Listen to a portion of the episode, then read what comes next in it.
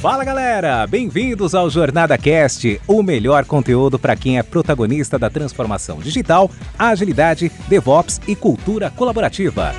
Essa iniciativa é realizada com todo carinho pela comunidade Jornada Colaborativa, que é formada por pessoas apaixonadas em compartilhar conteúdos inspiradores com ajuda financeira para instituições carentes. Aqui você ouvirá entrevistas com convidados especiais, incluindo cases práticos dos nossos livros, e terá diversos insights para aplicação no seu dia a dia. O Jornada Cast agradece às organizações que contribuem para uma comunidade ainda mais forte. E a nossa terceira temporada é patrocinada pela Dynatrace, uma grande empresa que é referência em tecnologia e DevOps. Boa noite, Selma. Tudo bem? Seja bem-vinda ao nosso podcast, vamos dizer assim, né, aqui de gravação de cases é, para o livro é, Jornada Ágil de Processos. É um prazer enorme ter você aqui para contribuir com a gente nesse capítulo inédito que teremos aqui, para que todos os leitores possam se deliciar aí ao longo dessa jornada da leitura desse livro. E, poxa, agora é com você, a gostaria que você se apresentasse aí e contasse para nós o case né, desse processo de análise de negócio, de fato entendendo o real problema do seu cliente. Fique à vontade para compartilhar com a gente aí todo esse conhecimento. Legal, boa noite. Eu sou Selma Carvalho, eu estudo esse assunto de análise de negócios há bastante tempo, viu? Desde 2003, é, fui introduzida nesse assunto pelo, por um, um, até um profissional que trabalhava para mim e me despertou o interesse pelo Instituto Internacional da Análise de Negócios. E aí eu conheci uma pessoa famosíssima hoje nesse meio, que é o Fabrício Laguna. Fabrício Laguna é o papa da análise de negócios, é o presidente do capítulo de análise de negócios do IIBA, que é esse Instituto Internacional. E desde que eu comecei a estudar, eu tive a oportunidade de aplicar no dia a dia muito, né? E eu até brinco com em palestras, em aulas com alunos, que eu sou professora também, né? É, do mantra, né? Que a gente tem um mantra da análise de negócios e tem muita conexão com processos, porque o mantra ele passa por três passos: é o, o, o entender a real necessidade do cliente, que é onde a gente vai fazer essa conexão com processos. O segundo passo é propor uma melhor solução, mas a partir do momento em que eu entendi o problema. E o terceiro passo, que é o, o, o mantra da análise de negócios, é Garantir que essa solução que eu dei, ela trouxe resultado para o negócio, que ela realmente resolveu aquele problema original que a gente se propôs a resolver. Baseado nesse mantra, tudo da análise de negócios gira em torno disso. Então, gira em torno de você conhecer técnicas, ferramentas, desenvolver soft skills, desenvolver competências, tudo para poder desempenhar esse mantra. E o primeiro passo, que é entender a real necessidade, é onde a gente vai focar bastante na jornada ágil de processos, tá? Antes Maravilha. disso, eu queria contar um pouquinho é, essa minha experiência de praticar isso, né? Eu, eu comecei minha carreira numa, numa empresa, é, uma indústria químico-têxtil, que é a Ródia, e, e eu brinco com as pessoas que eu acho que eu já fazia análise de negócios naquela época, mas eu não sabia que tinha esse nome, né? Como tudo vão criando esse nome para as coisas que a gente aprende a fazer na prática. E, e eu tinha muito essa função de conectar é, a tecnologia com o negócio. Sempre foi um papel que eu gostei muito de, de fazer, que era esse papel de tradução. E quando a gente fala de processos, o processos ele ajuda muito nessa tradução, né? É, depois que eu passei pela Ródia, que eu fiquei praticamente 11 anos, eu fui trabalhar em consultoria, tive a oportunidade de praticar isso é, na PricewaterhouseCoopers, onde eu trabalhava com reestruturação de processos e implantação de pacotes. Então, você já via de novo a função importante que tem o processo. Não adianta eu simplesmente implantar um pacote que vai integrar todas as áreas da empresa, se eu não pensar no processo antes, se eu não reestruturar o processo, se eu não entender se aquele processo está preparado para aquela tecnologia. E depois que eu, que eu vivi esse mundo na Price, eu fui trabalhar na Oi, que é quando eu comecei a ter o contato com a IIBA, com a análise de negócios. E lá na Oi eu tinha uma missão que eu gerenciava uma equipe que era relacionamento com os clientes, que tinham os famosos analistas de negócios. E esses profissionais, eles ficavam, eu criei uma estrutura onde eles ficavam fora da TI, eles ficavam dentro das áreas de negócios. Uhum. Então, era mais fácil para eles entenderem o contexto de negócio, entenderem os processos de negócios dos clientes, quais eram as etapas que os clientes viviam desde o momento que eles chegavam até entregar o produto final deles. Então, durante esses 11 anos que eu fiquei na Oi, é, foi praticamente o tempo todo desenvolvendo profissionais para desempenhar esse papel. E a gente chegou a fazer teatros, vídeos, a gente fez muita coisa lúdica uhum. para poder exemplificar a importância de você entender o processo do cliente antes de propor a solução. E lá, é, não sei se você quer fazer alguma pergunta, Jonas. Não, eu, eu ia dizer que é de fato começar do começo, né, Selma? É. que é entender de fato aí a dor do nosso cliente para poder fazer, é, resolver o problema. Às vezes não sabe nem qual, qual é o seu problema, o que ele quer resolver, né? Então, é. Então ajudar de fato ele a entender, isso é muito bacana. E aí, o case que eu quero contar é exatamente o case da Oi, tá? Porque é, a gente tinha muitas áreas diferentes, tinham perfis de clientes diferentes, e, e esse fato dos analistas de negócios estarem dentro das áreas, vivendo o processo deles, facilitava muito esse papel, né? Então, às vezes, o cliente pedia, ah, eu preciso de um relatório assim, assim, assado.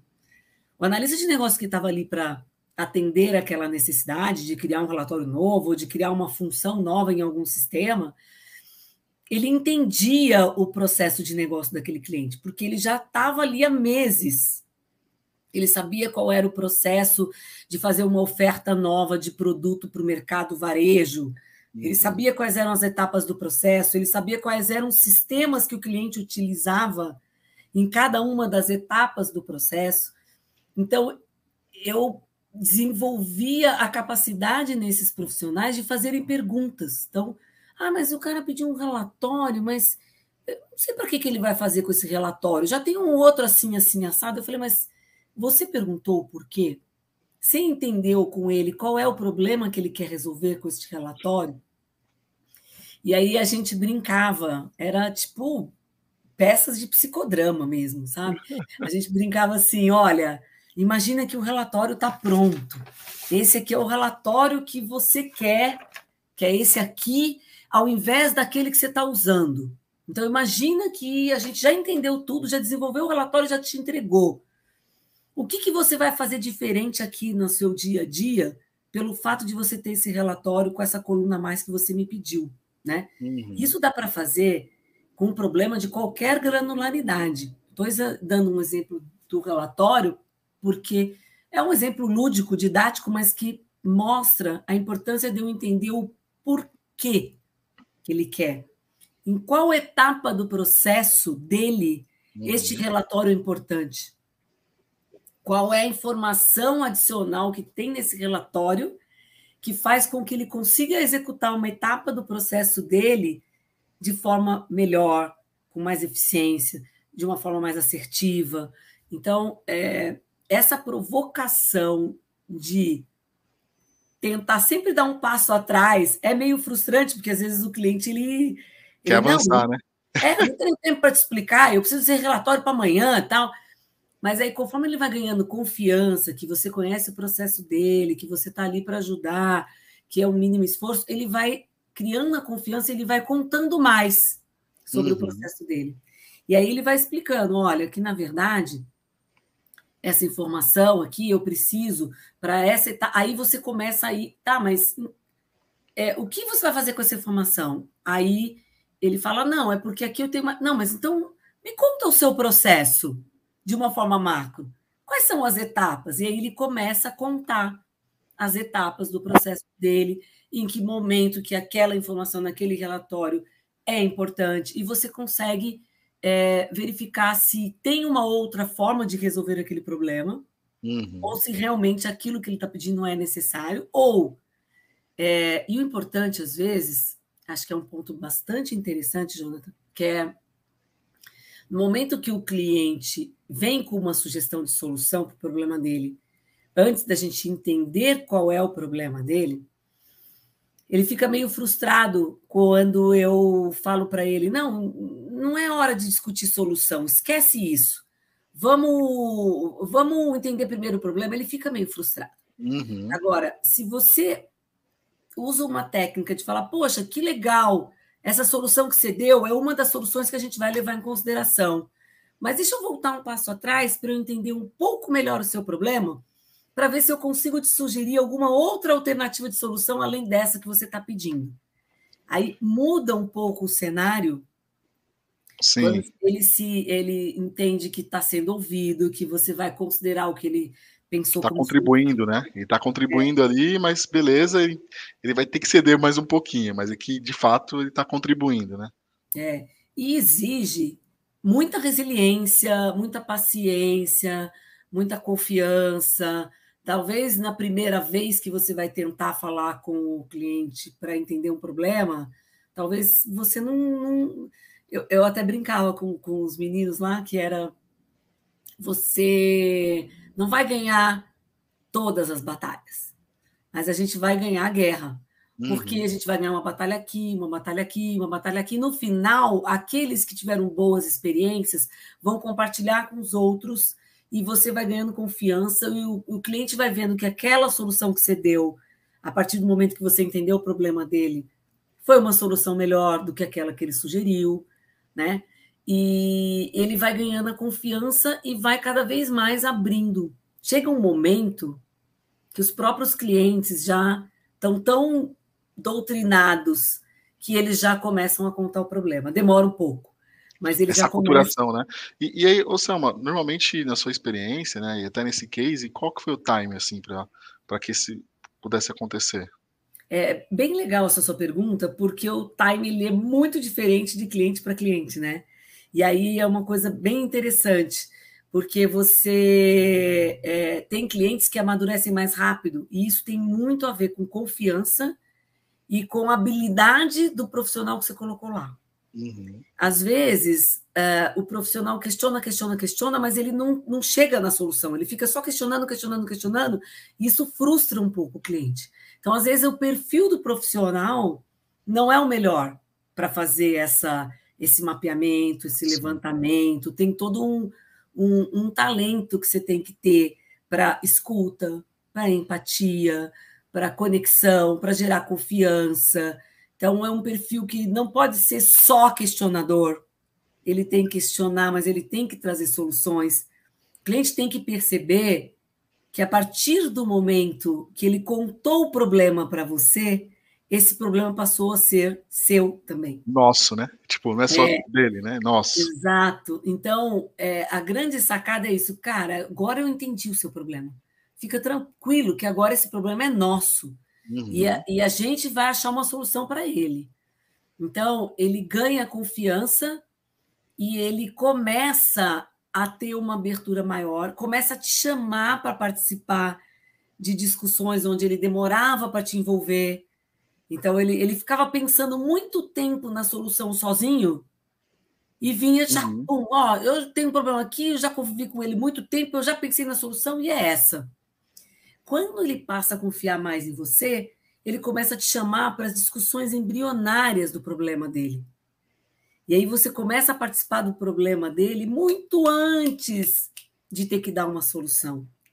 Então, isso traz muito ganho, porque ele te traz para o processo dele. Então, teve situações, Jonathan, muito interessantes que o diretor chamava a minha equipe que atendia ao negócio dele, que era, no caso, era varejo, e eles compartilhavam a estratégia a cada três meses. Eles falavam: olha, estamos pensando em lançar essas ofertas, tem esses objetivos. Aqui a gente tem o pessoal de tecnologia que vai ajudar a gente a, a, entender o nosso problema, o que, que a gente quer alcançar com esses produtos, e vai ajudar a gente a desenhar soluções uhum. que a gente vai lançar. Então, eles estão aqui para ouvir. A gente ainda está concebendo o produto, mas eles estão aqui para escutar. Porque eles podem ter insights aqui que vão ajudar a gente a construir uma solução melhor. E eles conhecem qual é o nosso processo, todas as etapas do nosso processo, qual é a etapa do nosso processo que é mais complicada, né? E aí eles vão entrar com o conhecimento que eles têm de tecnologia, às vezes até para propor para a gente uma experimentação, porque eles sabem que é, tal sistema é simples de fazer um, um experimento e lançar rápido, para depois escalar aquele produto. Certo. Então, é, esses clientes, voltando à sua pergunta de quanto tempo, nesses clientes, a gente amadureceu muito mais rápido. E, tipo, em seis meses de uma equipe lá para atender eles, eles já estavam contando todos os problemas sem esconder nada, compartilhando toda a estratégia, compartilhando tudo. Agora já tinham outros clientes que eram mais complexos. Tá? Entendi. E, e, depois, acho que só para compartilhar esse case, é, dado esse tempo de maturação, né, é, a gente entende que o tempo de desenvolvimento e até a qualidade do que era desenvolvido era diferente, né? Porque não tava, não, a bola não ia muito redonda, ela estava indo um pouco quadrada. É, no case, qual, quais foram os principais indicadores que vocês sentiram ali que é, é, evidenciou é, que esse trabalho, né, de forma antecipada ali, até numa linguagem mais técnica que no downstream ali, o pessoal desenvolvendo ali, é, concebendo, alinhando e, e, e escrevendo ali seus requisitos, é, contribuiu para essa esteira ser mais fluida quando eu, tivesse, quando eu estou ali no, no, no, uhum. no, no downstream, né? Então, no upstream, beleza, que legal, a confiança, teste, até conectar pessoas de, de, de desenvolvimento, né? É, é, para poder fazer alguma algum teste AB na rua, enfim, algum, né, é, uhum. alguma cocriação ali para poder validar. Começou a produtar aquilo de fato, colocar, escrever código de, de verdade. O que, que aconteceu aí? Compartilha com a gente como que foi Excelente. essa jornada. Excelente a sua pergunta, porque a gente tinha muitos problemas de idas e vindas de, de, de especificações, tá? Quando a gente não tinha essa, é, quando a gente não tinha essa colaboração de estar tá já logo na, na, na, na no início da, das discussões, participando e trazendo as pessoas técnicas, a gente enviava as coisas e parece que o, o time que desenvolvia não entendia direito e às vezes assumia algumas coisas ou devolvia, falava, olha, não dá para entender, não vou fazer, e tinha muitas idas e voltas. A gente começou a medir esse tempo mesmo no tempo de que eu tinha que lançar uma oferta, eu comecei a lançar ofertas muito mais rápido, porque eu tinha o time todo entendendo o processo desde o princípio, questionando, fazendo as perguntas que eram pertinentes até para poder pensar na solução, e o que é melhor, às vezes sugerindo para o negócio um caminho de solução mais simples para fazer os testes porque eles uhum. conheciam o grau de complexidade da tecnologia de fazer de um jeito ou fazer de um outro jeito. Então, é, a gente tinha indicadores é, do, desse lead time mesmo, tá? do tempo Boa. desde o do momento em que o cliente pedia para a gente e quanto tempo a gente conseguia entregar aquela feature em produção. Então, uhum. a gente uhum. conseguia é, medir e ver, olha, em tal time, e a gente fazia competições também. A gente elegia o time que tinha menos devoluções de, por desentendimento da equipe técnica. Era o time que tinha conseguido mapear melhor o processo, entender melhor o processo e especificar muito mais claro o problema para quando o time que fosse pensar na solução não tivesse dúvida do problema. Estava claro, o processo estava claro, o que precisava ser desenvolvido estava claro, então não tinha tantas idas e voltas. O que, que a gente implementou também legal nesse processo é que a gente tinha uma, uma pontuação. O que, que acontecia? Isso é bem interessante. Quando a gente entregava uma especificação para o time de desenvolvimento seguir, mesmo eles tendo participado das reuniões embrionárias, a gente tinha uma formalidade de um documento que ia para eles e às vezes, quando chegava lá na homologação do produto, dava problema. E ele falava: não, mas isso aqui Mas é porque foi especificado, a especificação estava ruim. Eu tive que inferir um monte de coisa. E aí eu falei assim, mas como assim a especificação estava ruim? Se, por que você não falou quando você recebeu ela? Então a gente fez o quê? Quando a gente mandava a especificação para o time de desenvolvimento, eles tinham que dar uma nota de 0 a 10. E se a nota fosse abaixo de 7, ele era obrigado a fazer uma reunião com o time que tinha especificado para tirar todas as dúvidas e gerar uma versão melhor daquele documento antes de seguir. Uhum. E a evidência era a agenda da reunião, a ata da reunião que tinha acontecido. A gente burocratizou um pouquinho para no início. Depois eles ganharam tanta confiança que não era mais necessária essa burocratização. Mas eu, eu tirei a muleta deles.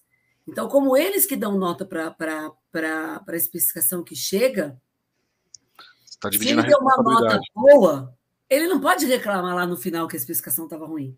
Uhum. Entendeu? Então Bacana. a gente começou a tirar as muletas e com o tempo não precisava mais da nota. E a gente elegia quem é o analista de negócios que teve as melhores notas? É o analista uhum. do mês. Lembra daquele do mês do McDonald's? Do mês, né? É, do McDonald's, isso aí. A gente tinha o analista do mês. Então a gente olhava todas as especificações deles e olhava as notas e falava: olha, a, a, a, o analista que teve a média maior de notas foi esse carinha aqui. Bacana. E, e essa, essa, esse, esse movimento, né, que, que se deu por advento da agilidade, né, é, da mudança da nomenclatura desse analista de negócio para PO, e aí para transformação de um documento de especificação, né, do MyEF, por exemplo, é, por granularidade de histórias. É, como que como que foi essa jornada para você é, nesse contexto, Selma? Porque assim, você me contando, eu vejo muito esse processo é, é, cascata. mais cascata tradicional é. e que assim, tipo, beleza, dado ao desafio, se a gente tem um conhecimento muito profundo do, do, do requisito da tecnologia, acho que é, o processo é, é adaptável e aí eu, ele tá para poder atender a situação do momento. Uhum. É, mas tem, tem uma tendência no mercado de todo mundo querer ir para o lado da agilidade aqui, né? Enfim, Sim. fazer em pequenas é, entregas, são as sprints. E aí teve uma mudança muito forte, principalmente vinda pelo Scrum, é, da quebra desse, desse do, do, nome, né, dos, desses papéis. Uhum. Dentro desse seu case, você chegou a pegar esse momento? Como que foi? Porque eu acho que isso é muito legal para as pessoas que são leitoras aqui do livro entender, né, que poxa, é interessante essa estrutura de analista de negócio. É, é, é, é eu vivi parte disso, apesar que ela de novinho aqui, mas eu vivi parte disso. Lá eu tinha, eu estava iniciando e vivi no mercado, vivi é, é, esse contexto e vi essa, essa virada de chave. E eu queria ouvir de você, poxa, aí Mas é que, excelente a sua colocação, porque está construindo exatamente o storytelling que eu pensei, tá?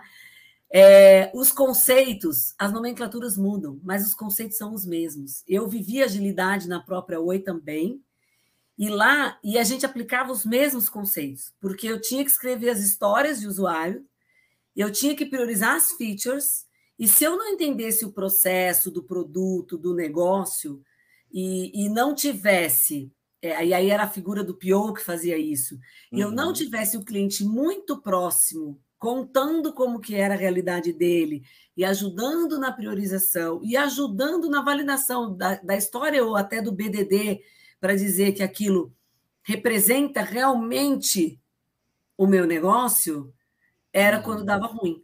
Quando eu tinha menos proximidade do negócio, o pior menos próximo do negócio, é onde eu tinha mais falhas de comunicação, onde a história caía, né? Uhum. E, e aí, é, esse conceito de análise de negócios, ele é totalmente, todos os conceitos, as técnicas, as, saber fazer as perguntas e conectar com o negócio, entender o real problema, é o papel uhum. do PO hoje, é o papel do PM, do Product Management, é o papel do, do gestor do PM. Eles têm que ter muito em mente é, que eles precisam contar o real problema. E quando a gente fala de contar o real problema, passa por contar como é que funciona o seu processo, contar como é que funciona o seu produto, qual é a estratégia, quais são os drivers do produto, para onde eu estou caminhando, O que, que o meu produto tem que ter de novo para poder gerar mais receita ou diminuir o churn é, ou reduzir inadimplência? Eu tenho objetivos de negócios que estão 100% conectados aos processos de negócios do meu cliente. Uhum. Então, independente se eu estou fazendo uma especificação para um projeto cascata ou se eu estou num ambiente ágil, eu preciso fazer uma especificação que reflita um real problema. Então, a partir do momento que chega uma história para você, eu não posso simplesmente aceitar aquela história de que eu tenho que construir alguma uhum. coisa. Nessa história, ela tem lá dentro um problema por trás.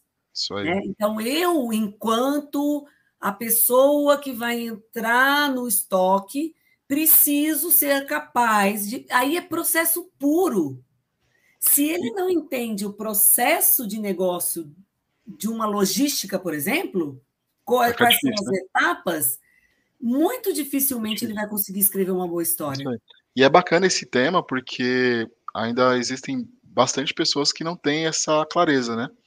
É, é, não tem essa clareza e conversa boa passa rápido aqui, né, Selma? A gente já está caminhando aqui para o nosso pro término aqui da nossa conversa do seu case uhum. e, e, eu estou bem curioso aqui, certeza que os leitores também devem estar curiosos, né, de entender é, é, toda esse, essa jornada construída de modelo tradicional vindo para o advento da agilidade.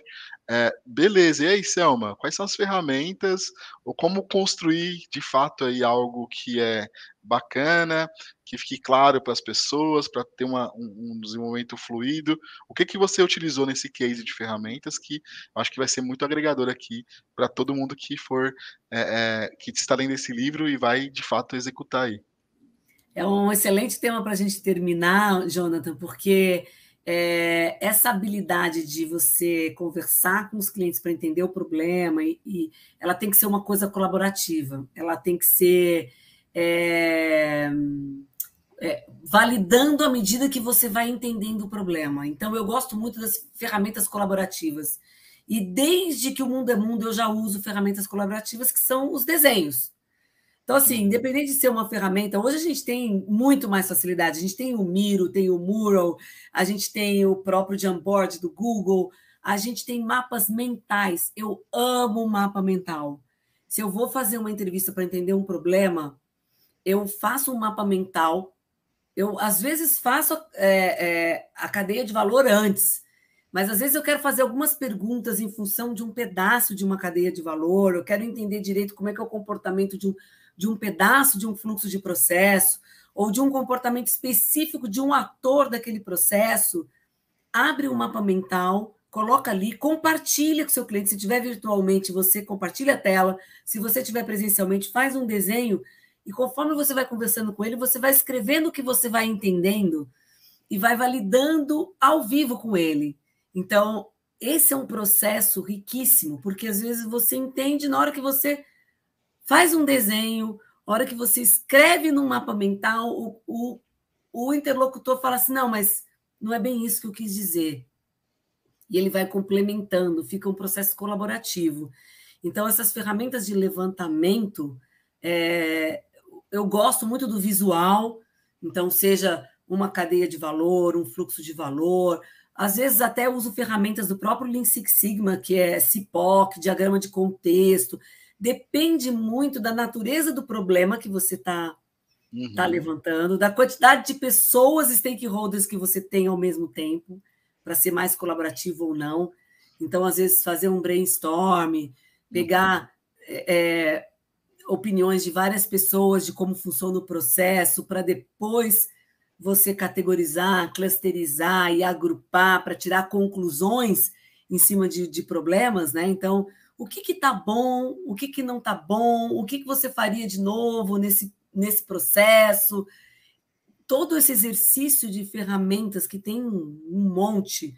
Quem quiser depois, eu posso pode até compartilhar o meu WhatsApp para poder trocar, tomar um café, porque aí vai muito de cada situação, sabe, Jonathan? Não, bacana. Dependendo então, da situação, tem uma ferramenta que se encaixa melhor, mas a bacana. colaboração é a chave para você fazer o levantamento do problema junto com o seu cliente e entender o processo dele. Que bacana, Selma. Muito bom.